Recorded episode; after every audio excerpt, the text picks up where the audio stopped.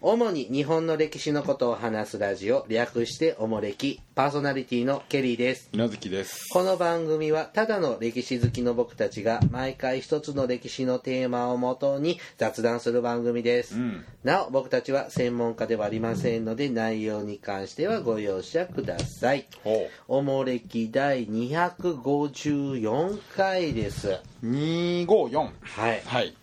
友達がね友達。北海道旅行に行ったんですよほで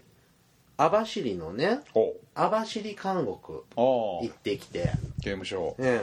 5時間いたんだって五時間。。はいはなんでって5時間もあそこにいられるってあ。うん。思ったぐらいなんですけど今ゴールデンカムイって知ってますなん知らん。あアニメなのかな漫画ああ、そんなのあんの。でちょっと待ってねゴールデゴールデン。うンん。カムイ本当だ。カムイ。で変換予測で出るね。アニメだねアニメ化って書いてあるね。漫画なんですかね。もう。漫画うん。アニメで僕もし詳しくは知らないんですけどおそらく北海道を舞台にしたああ、なんかアイヌと。なんか兵隊さんみたいなやつでうしょ。ーんアイヌと兵隊さんでわけわかんないけど。うんあなんかでほらで網走監獄にさはあはあはあなんか味噌汁で鉄格子を錆びさせてああ脱獄ね脱獄したのって展示してあるじゃないですうんうか、んどうもそのこのゴールデンカムイのお話の中に、うんうんその脱獄した人も登場すってしてるみたいなんですようーんでその漫画大好き女がほ行ってうほ網走監獄も行って、えー、と5時間ほどいたんですってううーん行ったけど5時間も見 滞在するまあ内容あったかなそうですねえー、5, 時間なんか2回行きましたね網走監獄あらそううんーん水無月君とも一緒に行ったよね水無月君は行ったね一緒にいたよねうんうん、でそうあそこのお土産屋でね網走刑務所って焼き印の入ってるうん土産物とほ入ってない土産物があって夜勤が入ってるのは刑務所で作ったうああ品で、隣のねうん、っていうので一応刑務所で作った作品の方を買って帰ってきたな今もニポポ人形は置いてあるニホボ人形なうんあったなそんな灰皿はどこ行っちゃったか覚えてないやへえ何回行ったかなもう2回かうんうんかうん刑務所の方は1回だけ刑 務所まあねそ網こ走から刑務所のまあ遠目で見るだけだけあ目の前まで行ったよどあそうなんだうんうんあの入ってたわけじゃないからねあそうなんうんうんいやてっきりそういうこと善良な市民ですかいらやいやいやいやまあね魔が差すってこともあるからねえー僕警察けだって警察署なんか行く 警察署免許の更新とかなしでああ僕数えるぐらいしか警察行ったことないもんそりゃ普通はそうでし刑事課に呼ばれたのが1回でしょょあやばいじゃんありますよ取り調べ室入ったことあるもんあマジでうへんえ取り調べ受けたことあるよ、ああうん、仕事仕事だからねうん旦那許してくださいよガス丼食わしてくれたカツ丼出なかった でもねなんか3人ぐらいの刑事にねおう取り調べ受けてさうん同じは質問3回させられるのああまあね大体しつこく聞かれるよねでなんかためあれね試されてんだってねああ同じ質問してさよっきと違うとかね、うんとかっていうとさきこ言ったじゃないかとかってねなるんだって、うんうん、で僕はちゃんと本正直者だからちゃんと本当のこと言って3人とも同じこと言って、うん言ったからあの認めてもらえたけどね、ううんん、まあ気持ちのいいもんじゃないねうんうん刑務所はねそれぐらいかな警察もうん刑務所と警察は大違いだけどね、からね、今ね、刑務所のもね、ちょっとね、こう、仕事で関わってくるんでね。まあ、ね、本当でもね、あの、網走刑務所、違う違う、韓国か。博物館の方がかね博物館が韓国だよね。韓国、う。うんんあれ、昔つく使ってた刑務所を移築して今のとこなんだよね、そう確かそうねそうそう。ね。うん、あの、放射状の刑務所ね。うんうん古いね明治の明治村にもよく似た金沢監獄があってあ同ーじようなものがそうそうそうん奈良とかもね結構古い刑務所あのあそうだね、なんか素敵なね建物って建築物的にうんはまあまあまあ独特だけどね、うんうんまあ、でも刑務所だからねねまああししなんちゃうのああいうの習慣っていうのうんうんはされない生き方でもほら今年あれじゃない何広島の瀬戸内海の島脱走したあー人いるじゃんあやっぱ大変なんだろうね刑務塀の中の暮らしってーあの人でも塀の中じゃなかったでしょ半分外みたいな半分外みたいなそれでも大変なんだろうね、うんああいうとこのお風呂とか見た時なんか印象深かったねあれ網走刑務所網走監獄じゃなかったかなお風呂なんか横にさ一列に並んでピあーーってやったらそうそうそうお湯使ってピーって言ったら出て洗ってってなんかこ薬剤映画とかでねうんよく見ますねうああいうのねまあちょっとダメだわ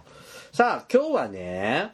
あのそんな刑務所の話ではないんですようんちょっと今日はね古代に久々に何の関係もないないんですこれはちょっと考えてくださいこれはケリーさんのうす素敵な日常を話すこ大切な時の間ですよ中でもなんかないのちょっとこう関係あるとことかこの刑務所なら刑務所っぽい話とかさ一応ねいろいろネタネタ作るの大変なんだからこれ言ってみいやこれから何を刑務所の話を散々喋った後にあなたは何を話すんだ今日は「万葉集むちゃくちゃやんけ」なんこのギャップがいいんですよ万葉集に失礼だよこれあれはあれこれはこれですよちゃんと切り替えて「万葉集」のねああこうまあちょっと歌を紹介してそのやっぱ当時の文化を知ろうというような、うんまあ、ああ当たり前な展開なんですけども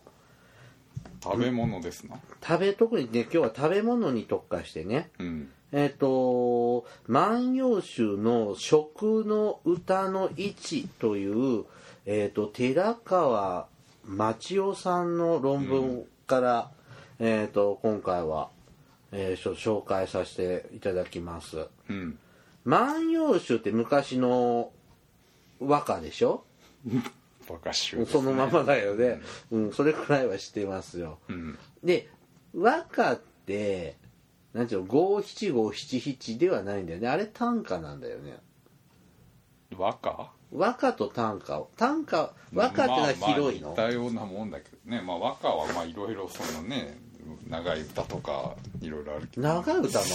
のそうですね、うん、でも和歌と短歌はまあ一緒なんじゃないの基古本的に今は古今和歌集とかって、うんあれ短歌がいっぱい載ってんじゃないの短歌五七五でしょ七七でしょ、うん万葉集は五七五え五七五七七以外のもあるあるよ長歌長い歌とかの長い和歌もあるうの、ん、和歌っていうのかねそういうの、うんまあ、でも詩大だ和ねの、まあ詩的なね、ああうんへえまあ出ますけどね今日もうんそうですね、最後にでこれもうね柿の本人丸が編纂したの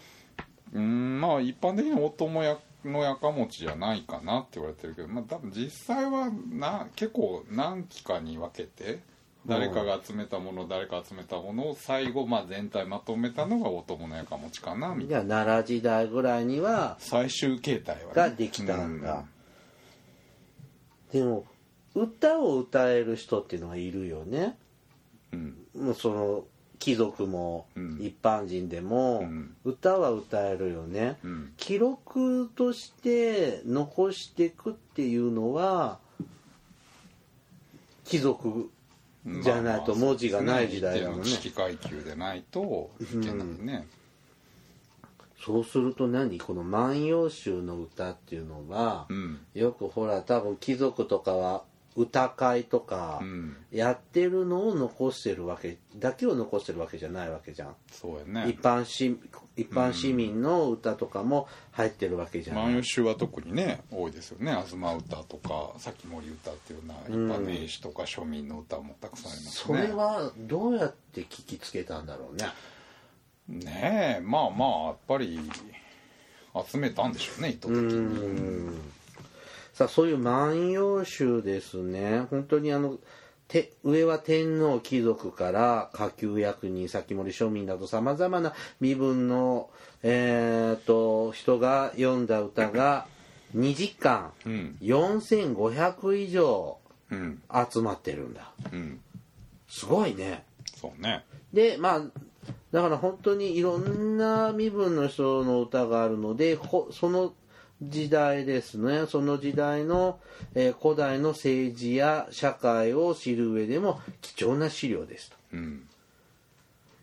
とそうすると僕はその柿の本の人まろうん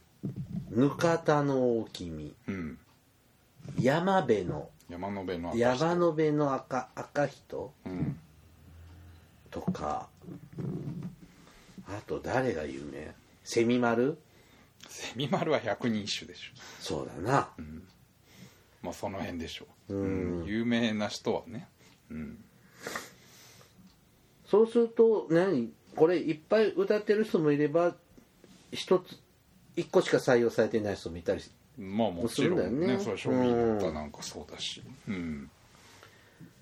はいそういうねあのーまあそういうまあ当時の貴重なこ当時のことが分かる貴重な資料でもあってあとなんか方言による歌も収録されてるんだね、そうするとその言葉の変遷とか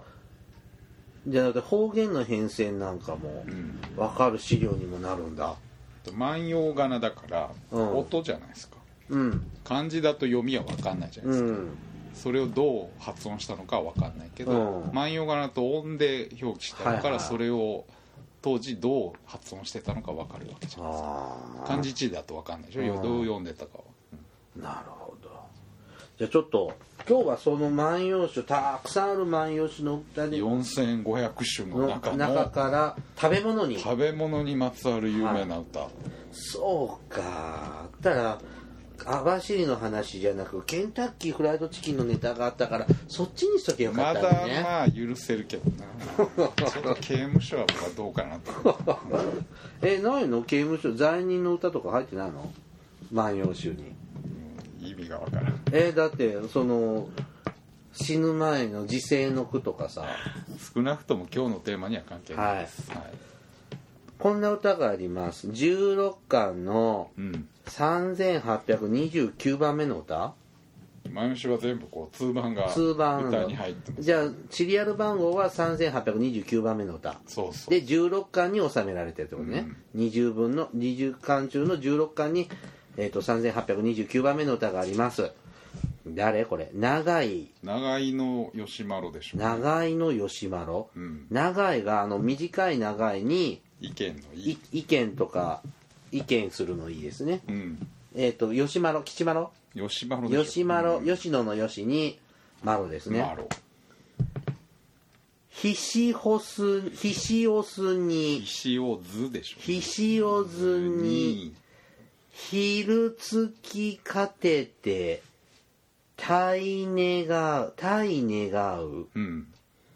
我に波えそ我にな見えそ我にな見えそなぎの厚物なぎの厚物うんはひをずに昼月かててたい願う我にな我にな見えそなぎの厚物あか漢字の方が見やすいなうんひしおって醤油のことじゃないのまあ醤油の元祖ですねううんん醤油とお酢酢醤油ってことそんな感じでしょうね、うん、まあ味噌っぽい醤油って感じかな酢醤油にうん昼月昼月って何昼ってあの伸びる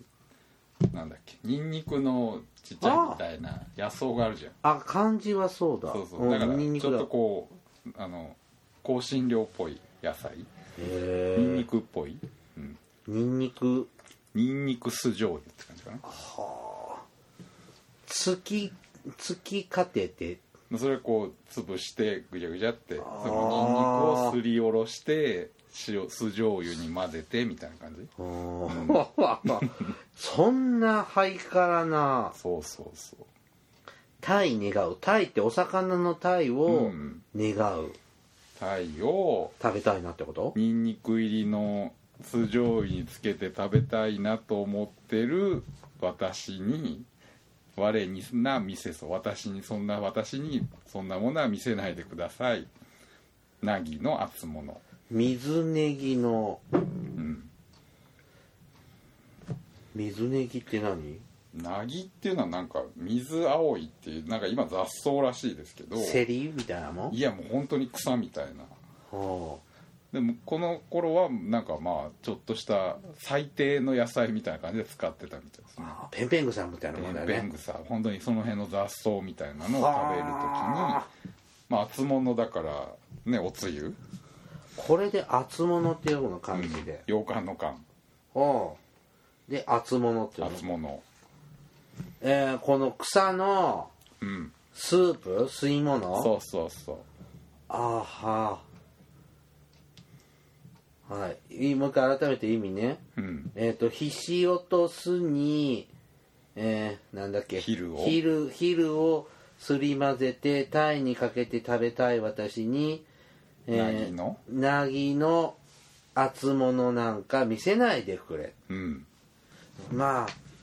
本当に日の丸弁当の時に、んうなぎ食べたいと思っても日の丸弁当の時にうなぎなんか食うのを見せないでくれと美味しいもん食べたいなって時に出てきたのがこんなんが歌集に入ってんのうんこれどういう基準で採用してるんでしょうねまあ多分ねこれは宴会の時の歌じゃないかって言われてるんですけあどねーそのいろんなごちそうを楽しんでる時にそういういろいろ食べ物読んだりとかうんでもそのは風景はちょっとわからないけど当時から酢醤油みたいなのとかニンニクいいのとかあったってことでしょ、タイも食べられちょっとうまそうじゃないですか高級料理ってことだようんね、まあそうでしょうねごちそうの一つので代名詞なんでしょうでね草も食べてたうんの草っのて、っスープっていうのは多うん分最低ランクの食べ物だったんでしょうねていうのがわかるんだ、うんえー、面白いはいさあ続いてえっ、と16巻に載ってるナンバー3858番うんさっきと近いね大友のやかもちさんの歌うです、んこれ結構有名な歌ですねはい、石丸に、うん我物申す夏痩せによしというものぞうなぎ鳥めせうんあ石丸島呂さん石丸って人の名前人の名前ですね我申す私は言いましょうんう夏夏痩せしていうる、ん良いというものに夏物して夏痩せしている私に、うんえ夏痩せしているのにいいものは、うんうなぎを食べるといいよってことそうそうそうそああこれ簡単な分野うううんん石丸って誰さ島呂はそんな有名な人じゃないけどね、まあ、吉田の村地おゆっていう人があざが石まろっていう名前だったみたいですねうーん石なんだねうん石丸殿に申し上げます夏痩せにいいものなのでうなぎを取って食べてくださいうん多分こんな時から言われてんだねやっぱうなぎはそうそうそうそうねよく人気あるのねあのなんだっけ平賀源内だっけっ平賀源内がね土用の牛、ていうけど、まあ実はもう古代からこんなことおーが言われてたんですね最近うなぎ食べます高いね食べたことないんだけどああなあなたのあの辺なんか多いじゃないですか多いよケリーサンタウンのテリーサンシティのねうな隣ぎは多いよ近ね隣近所ねうなぎんであの辺多いんだろうねうなぎなんかねあれゆあっちの方はねなんか暑いからできたことあるないやなんか聞いたことあるんだけどあーね有名なうなぎ屋さんあるでしょ何、軒かあるよね、あうのん、でっかいのとかでっかいなんかてんこ盛りのうなぎ屋とかあああの県庁所在地のとこでしょそうそうそうそうそうそ女ね仏うさんみたいなうん、うねん、仏さんみたいなうな丼とか行ったあ行れったもど行ったんどん高くってあほんとああそこは行ったことないですけどあもうだってスーパーのうなぎも高くてーうんなんかそれだったらなんか肉とか確かに安い肉いっぱい食った方がいいなとか思っちゃってもう何年も食べてないでもねその旧街道沿いに昔からある旅館で宴会したことあるんですけどあーなんか言ってたね知り合いが、あうん、その旅館の娘なんですよでそこね昔からうなぎ料理なんがだっけ一つ売り言ってたねでなんか言ってたねで一緒にまあね宴会だから隣の人がさあうなぎ嫌いなんだっていっぱいかば焼き出てんのにおーいらないからってもう食べまくったよいやそらあれが最後だと思うがっつりうなぎ食ったのかわいそうだってすき家とかでさうなうなぎうどんとかあるじゃんあんなの食べたくないじゃんあんなのうなぎじゃないもんだからない最近食べたことないうなぎって食べれないねだからなんか庶民の食べ物じゃなくなりましたいねやー、うんちょっと高いよね2000円とかするもんね波でもさ、ねそんなんでしょ最低でもそんなんだ、うんだってこんなちょっとしたお重でもさちょっといいのにするともう5000円級じゃんちょっとそれだったらまだ松阪牛とかの方が安いよ、まあ確かになうんうまい肉でも食いたいけどね、うんうなぎねはあ、美味しいね食べたいねでも土壌とか違うじゃん違う違う、うんあの油の感じとかね、う飯に合うねあの穴子もやっぱ物足りない穴子ねはまた違うね、うんあれはちょっとさっぱりしすぎだよね全然淡白だしねうんハモって食べたことないんだけどほとんどあーあれは別物なのやっぱお魚全然違ううん小骨が多いしね、うんはい大友やかもつさんでしたはい続いて木の女郎イラつめでしょイラツメ、はい、木のイラツメさんこれね大友のやかもちに送った歌ですってうんはいわけがためうん我が手もすまにうん春ののに抜けるつばなぞ召して越えませうんはわけがたわけがわけがためあなたのために我が手もすまに春ののに抜ける抜けるつばなぞ召して越えませはうん愛しいあなたのために我が手もすまに手も休めずに一生懸命春の野原で塗ったな抜いたつつばばきたな違うし字が違う目の花を食べてどうぞ太ってくださいみたいえなっ、とねつばっていうのはなんていうのこれほこほこ草冠にほこかやっていう字にあの血の血のあ字そうのですねかやっていう字ですねかやの花って書いてそれと花でうんえー、と地のでチガヤという植物の花穂、うん花なんだね、花のこうわかめうん、みたな若いわかめって若いね昆布じゃなく若いよね違う違う、んでスポッて抜くとこう根っこの方が結構甘いほのかに甘い感じチガヤ違いってよくある雑草ですよ、また草うん何この当時草、チガヤこれか典型的な草って感じえー、こんな雑草じゃん雑草ですよこんなん食べるのでそれは食べれないそれの鼻のつくんところをスポッて抜くとこう下に何ていうのタケノコみたいにちょっと柔らかくうんふにゃっとしたなんとこがかほら猫じゃらしのふわふわ版みたいなやつだねそこうそうそうそうれこれ食べるのてそれの根っこの根っこじゃないその花その鼻をスポンって抜いたその茎の付け根みたいなとこへえ猫じゃらしとすすぎのあいの子みたいな草よねあなた田舎の出身だからそんなん食べないの食べないよええ昔の昔ほら野菜ねいつ頃からどんな食べてたかって言ったけどよくある今の野菜よく今食べる野菜とかの話しかしてなかったからさ、なんかこんなの食べてんだね大変だね、はいでこの花は若い時食べたほなかに甘いんだってうんはいで甘味料といえば蜂蜜水飴飴甘すらちょ甘面とか、まあ、当時のものですよね、うまあんへー草をやかもち様のためにうんこしらえてやすあのせっせと野原で摘んでうんこしらえてやかもちさんこれ食べて太ってくださいねって言ってるでしょ、太れないよねいやだから甘いものが全然ない時代の話だそんなほのかな甘みもすごい貴重だしうんそうなんだ血がやってそれこそほら前のあの水無月の話じゃないけうんうどん血の輪ってあるじゃないですかうん血の輪あれってまさに血がやじゃないですか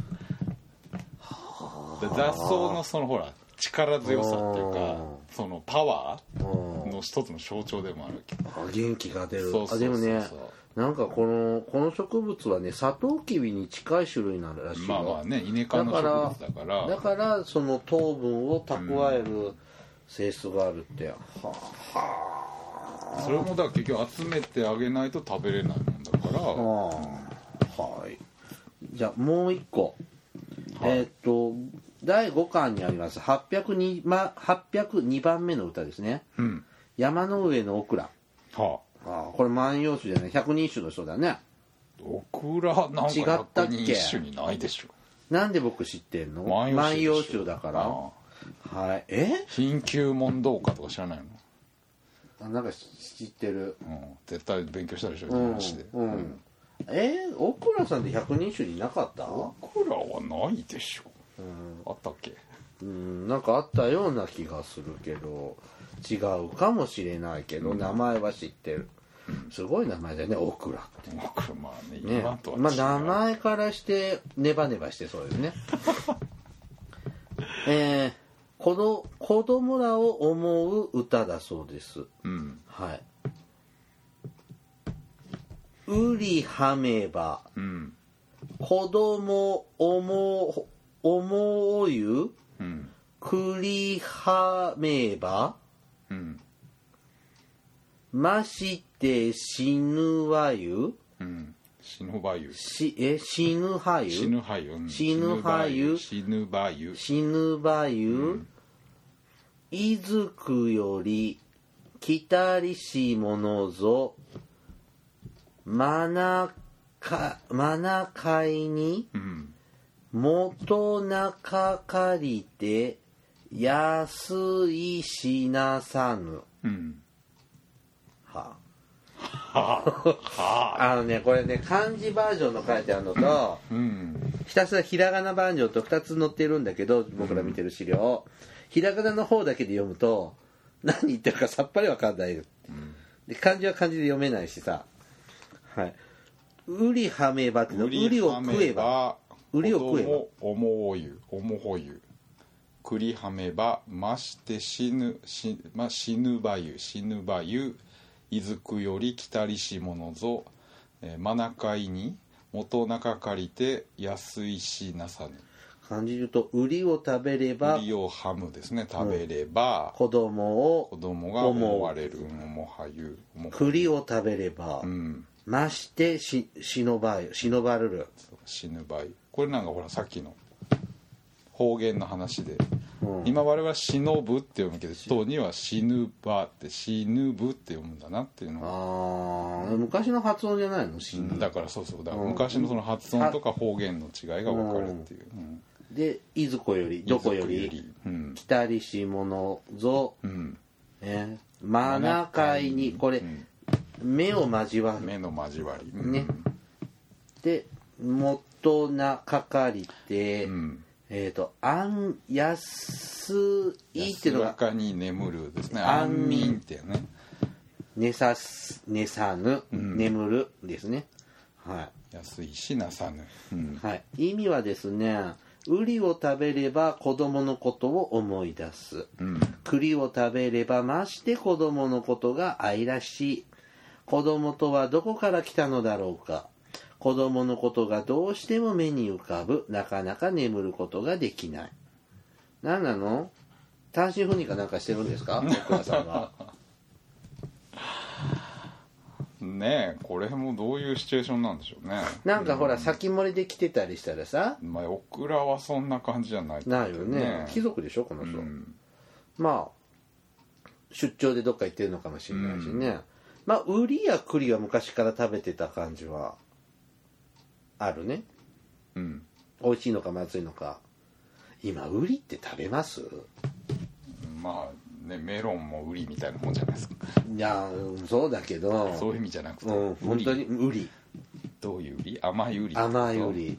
ススイイカカみたいに昔食べてたけど、マクワウリとかうんね今食べますウリアンデスメロンとかそんな感じじゃないですかああそうだね売りっぽいじゃん売りっぽいね、だからメロンメロンはさ、ん好んで食べたがる傾向あるけど今ウリ育ててる人っているのかな俺はこれだフルーツとしてスイカみたいにあるんじゃないそう売って売るっじゃんてるスーパーに、うん、網目のないやつたまに売ってるじゃないですかあのなんかホームランメロンみたいなの、うんそうそうそなんかねスーパーで買ったら、三半分ぐらいも硬くて食べられなかったのほんとごくごく内側しか柔らかくなくてうああな置いんといたら売れるんじゃないなんか生ゴミの山みたいになりそう でだって小林くし嫌じゃんああゴミね捨てるとね、うんだからかその辺買わないうんなかなかわざわざ買ってこうとは思わないよね一人だとね売り系とかね一玉食べれないじゃんメロンもそうだけど、ね、僕メロン食べ放題とかダメだったあ食べれない一玉でマスクメロン一玉で終わったあああ一個ねまあうんそんなもんでしょう、うんもう、まあ、ほとんど液だ液状だからねまあまあ水みたいなもんね、でももったいない食べ方しちゃダメじゃん極甘のとこだけ食べてるあとごちそうさまとかダメじゃんお殿様みたいなうん貧乏人の食い方なんでし ょ変わらないあうんもうメロン狩りって向いてないなって思ったあメロン狩りってあるのあるあるあるその場で食うのそうよであの食べ放題じゃないんだよ僕が言ったのはあの取りたい食べたいメロンを自分で切ってうんであもいろいろ種類があるあの、まあ、いろいろ同じやつがあうんの畑でうん取ってきてあーそれ色をがいいやつとかってこと畑の人に切ってもらってう食べるで生ぬるいってこと、うんあーでもう一個は箱に入れて持ち帰るあー、うんあ2個しか取れないのいやおかわり自由だったと思うんだけど食べるのはいいられなかった、ううんんだからやっぱねいちご狩りとかでさくらんぼ狩り行きたい、さくらんぼなうん、だって缶詰のさくらんぼしか食べないじゃん普段あー今は旬じゃないですかちょうど、うんあのでも佐藤錦とか高いじゃん高いねだからアメリカンチェリーでいいじゃあーでもねあのちゃんとしたの食べてみたいんうまいね佐藤錦はねいいよねみちのくの姉さんとかさくらんぼ今毎日食べてんだろうねあうあんさくらんぼご飯さくらんぼの味噌汁さくらそうんぼのねおひたし焼きさくらんぼにねそうそうそううんすき焼き風のさくらんぼにね、うんもっと食べ物は大事にしないといけませんがまあえー、とこの栗なんかは縁起式によると生栗、干し栗平栗、うん平らな栗に、んもう一個なんていうのこつれくでしょえねつき売り月つく、うんつく、何お餅をつくとあかあ、んまあきっくりきんとんみたいなもんだねうーんちょっとどういうもんかわかんないけどうん多分潰して乾燥させたようなもんだと思うんですけどねね、うんってことはこういろんな栗も昔からうん楽しまれているんだでってす縄ね、文人から食ってるじゃん栗のそうですよねね、うんどんぐり食べてみたいどんぐりあれは食えないでしょいろいろだからしないといけないんでしょうう一回ねそのね縄文クッキングはやってみたいなって思うね番あー組でうんクッキーね縄文クッキうん、どんぐりをさ本当に当時のさなんか何回もアク抜いてそうそう干してとかさそういう作りー韓方国料理でなんかあるでしょ栗あのなんだよどんぐりの餅みたいなやつあそう美味しいうんいや食ったことないああどね栗ねどんぐあれも美味しそうに思わないどれくぬぎどんぐりのあの麦の実がでっかい、うんあの丸いやつ、そうそうあのもじゃもじゃの紙にさなんか包まあのああそうかないやでもこうとんがったやつの方がなんかピーナッツっぽくてうまそうじゃない、くぬぎはね多分昔のどんぐりのお菓子 はなんかキノコの山みたいなのであったんだわ昔ピーナッツのあ、あ入ったあったあったあったどんぐりあったあったあった、うんこうああったあったあった、うん、あれをイメージしてしまうのであれを見るとあれでもあの普通のどんぐりっぽいじゃんえあのもじゃもじゃじゃなかったもじゃもじゃじゃないけど帽こう子はもじゃもじゃじゃ丸々丸々ないけども形的にあー美味しそうに見えるうんまあでもさ今でも雑木林とかにさうん、あちらほら見かけるってことは、うんそのそれらもこ原始時代とか食べてたからでしょ違うのかなどういうことそのクヌギの実とかももう今あるのかってことうん、どんぐりっつってもいろんな種類あるからみん食べていいどんぐりと食べちゃダメなどんぐりとかあるのかなああどんぐり類はまあ基本食べれんじゃないですでかキノコはさ、ダメなのとか毒キノコとかあるじゃあーん毒どんぐりはないんじゃない聞かないからその悪に記載すれば一応食べれんじゃない、うんなんかどんぐり料理できる方はぜひ、ね、一応だから江戸時代とかもそのなんだろう微耕作物その飢饉に備えてやっあぱり家あの近所にだからあたちだこのちにあそうるそうのただの木植えるよりもまあいざという時使えるしあークヌギなんかねいろいろ炭とかうんあとねいろんなものに使えるしなるほどねまたどんぐり情報お待ちしておりますどんぐり情報はい栗の話だよはあそうだくだから栗はじゃあ今も昔も高級品だよね高あれ級というかこの間岐阜県に行ったのああー仕事でも行ってたんだけどプライベートであ、違うんかい、うん、中津川ってとこ行ってああ栗のあれでしょ栗きんとんあのります町ねで喋、ったあの干し柿の中に栗きんとんが入ってんのああ知らんな干し柿ってわかるわかるよあのわかりすんなは あの中にああのあっちの基礎の方とかの栗きんとんってあのおキュッてねおせちもおせちに使う栗きんとんじゃなくてジャキうーンみんたいなあのあのーちょっとパサッとしたパサッとしたこしてこう裏ごししたやつなんですすけどでそれを干し柿の中に詰め込んでるのでこ干し柿がプクプクになってパクってかじると栗きんとんが入中ってるに栗きんだうんでその中津川駅の駅前に観光文観光センターみたいなとこがあって、んその中津川の和菓子栗きんとん会社が、んもういろんなとこがこうちょっとずつ出してて、んだから和菓子やはしごしなくてもあそこであーあの店もこの店もって買えれるようにへ買えるようになってるんですよへーでも1個2300円するのなんとかっていうとこ行ったことねあの有名な川上屋だったかなすやうんあすやなんかうそんうなんだ、うん、そうだからその本当に栗きんとんのシーズンになるとすごいんだってあそこはシーズンオフに行っ中て津川ね有名ですねでその干し柿の中に入った栗きんとんをちょっと買ってええ蜂の子買って帰ってきたのよああ蜂の子うんうん缶詰瓶詰め買ってで半分食べてむ虫はいいやと思って 今ちょっと放置中ですけどあ放置なんやうんはい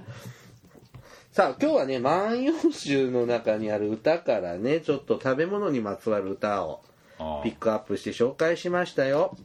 ではお便りに行きますうんはいみちのくの姉さんからいただきました姉さんはい、ケリーさん、水無月さん、こんにちは。最近、荘園の話が出てきましたので、一昨年見てきた身近な荘園のことを書かせてくださいね。荘園というと、区分殿とか、高知公民とか、根伝永年資材法とか、守護、持統とか、なんだか中学生の教科書みたいで遠い世界のようですが、身近なところに存在していました。福島県会津番下町会津番芸の神が両銀河峰城神ヶ峰城うん今は荒れていますが周囲は巨大な二重堀になっていて12世紀に構築されたそうです近衛家近衛家所領目録にある摂関家の所領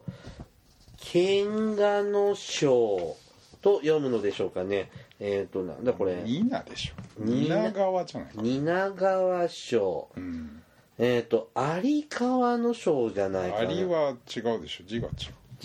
蜷川賞うんかいでしょはいタニシのニナニナで川ニナの西ニのナで大河の賞、うんえー、と確認されたそうですうん祖父の藤原のさ、えー、諸諸実実の妻霊氏霊子、レイコさん大原玲子ねの玲子ね霊子から藤原の忠真に、えー伝領されたそうですうん相続したのね、まあまあそうやね当時摂関家は白河院との関係からものすごい財政難で忠真は摂関家の経済基盤を立て直すために荘園の集積に奔走していたそうです大河ドラマ「平清盛」の裏側が見えて面白いと思いませんかこの城跡からは平泉から発掘されている白磁高麗政治と同じようなものがものも出土されています昔見た平泉のものと同じでした123グラムの銅製の重りも発見されているのでこの地で、えー、土量工を司ど司ど司ったらしいですこうということでこの陣ヶ峰を構えた主が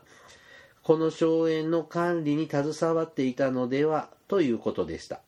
解説書は何何人もの研究者が研究結果で作られているものでした地道な調査研究には頭が下がりますというふうにいただきましたうん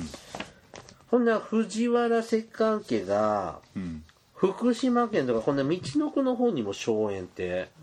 持ってたのね、まあまあまあね中世ならあるでしょうーんこれが欧州藤原になるのが全然関係ないの違いますねあそうですか、へえそんな道の国も荘園ってあったんだね結構日本って朝廷っていっぱい支配してたんだねやっぱりねでだってもう律令時代にはもう宮城県ぐらいまではもう支配下に入ってますから、まあ、福島なんてまだそっか手前だもんねで何年か前にほらなんだっけ前方後円墳とかも福島で出たでしょあ見つかったとかうで、ーまあん、結構古い時期からほど福島県はまあ、うん、はいありがとうございますはいさあ続いてはですねえー、冷感シーツが寒すぎてさんから冷感シーツは寒すぎてはいはケリーさん、みなずきさん、こんにちは。毎週楽しみに拝聴しております。ポッドキャストで配信される最新回を聞きつつ、会社の行き帰りの車中と就寝時に YouTube の過去の回を聞いています。ちなみに第1回から振り返り、えー拝聴は3ターン目が終了し、4ターン目に入ります。すげえな初期の頃から聞いていて過去回もこれだけ聞いておきながらメールを送らせていただくのは初めてなのですが過去回拝聴3ターン目が終わり悟りを開いた感じがしていて、えー今ならサイレントリスナーを卒業してもよかろうということになりました、